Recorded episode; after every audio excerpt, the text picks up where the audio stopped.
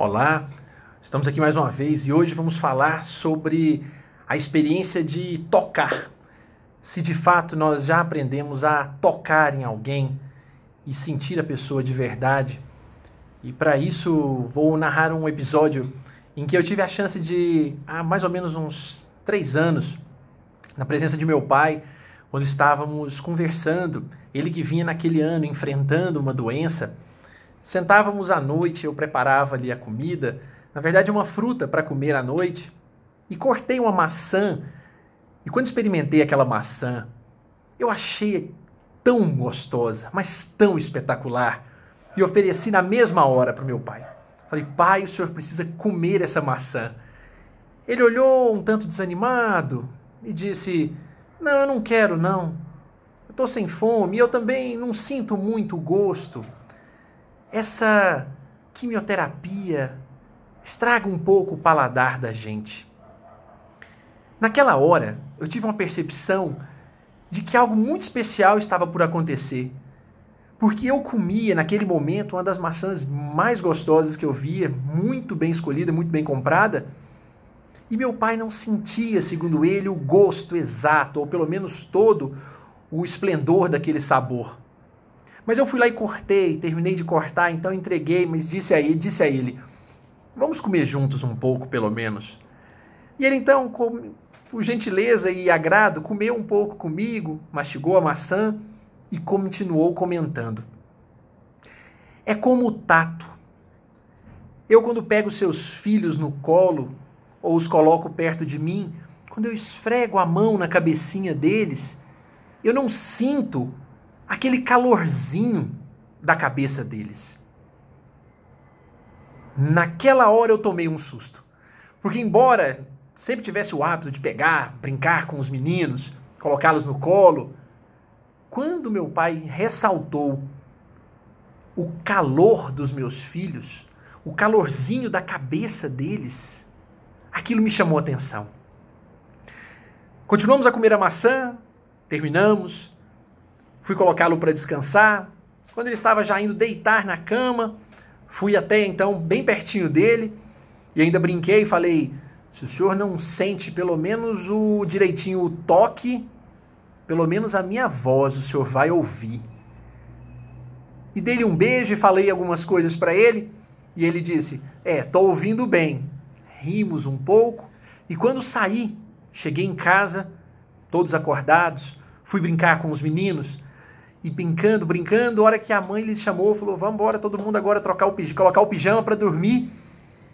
Eu peguei os dois. Vem cá vocês dois. Botei cada um num colo.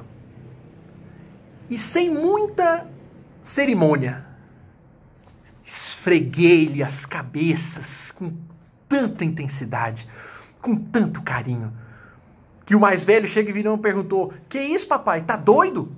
E eu disse: tô e muito, e muito doido para sentir o calor das pessoas, sentir o calor dos meus filhos.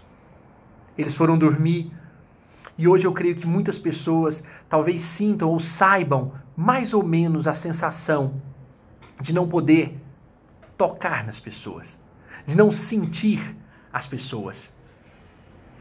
A percepção que tive a partir daquele dia é que essa vontade de tocar e principalmente de sentir as pessoas mudou muito.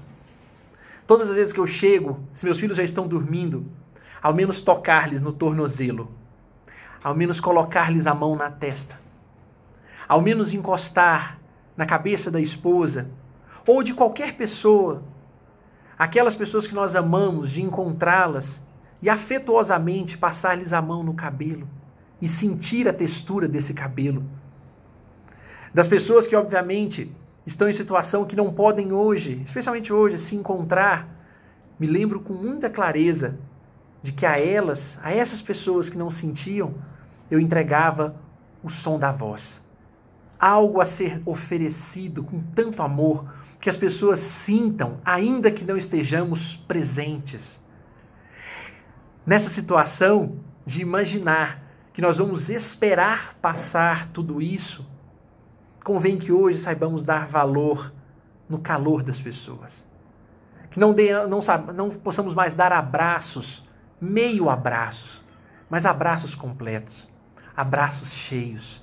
Que ao tocar os nossos filhos, possamos tocá-los com ternura, não simplesmente passar-lhes a mão na cabeça, porque obviamente, quando tudo isso passar, os contatos vão ser diferentes, os toques vão ser diferentes, mas especialmente hoje eles podem ser diferentes. Se nós temos alguém para tocar, que possamos tocar e sentir o calor. Se nós não temos alguém para tocar hoje, toquemos nós mesmos. Passemos a mão e nos sintamos queridos, sintamos-nos amados, sintamos-nos vivos. A percepção e a grande herança que meu pai deixou para mim, sem dúvida alguma, não passa por nenhum valor material. Mas dentre outros valores, esse. Quanto vale um toque? Quanto vale sentir amor ao tocar em alguém ou em si mesmo? Com essa experiência, depois disso, sempre que toco em alguém, ou toco em mim, ou toco em alguma pessoa que muito amo, a sensação que tenho é de deixar algo com ela. Porque no fundo, no fundo, a nossa proposta aqui é como já dizia o grande dramaturgo Oscar Wilde, todos nós estamos na sarjeta, mas alguns sabem ver as estrelas.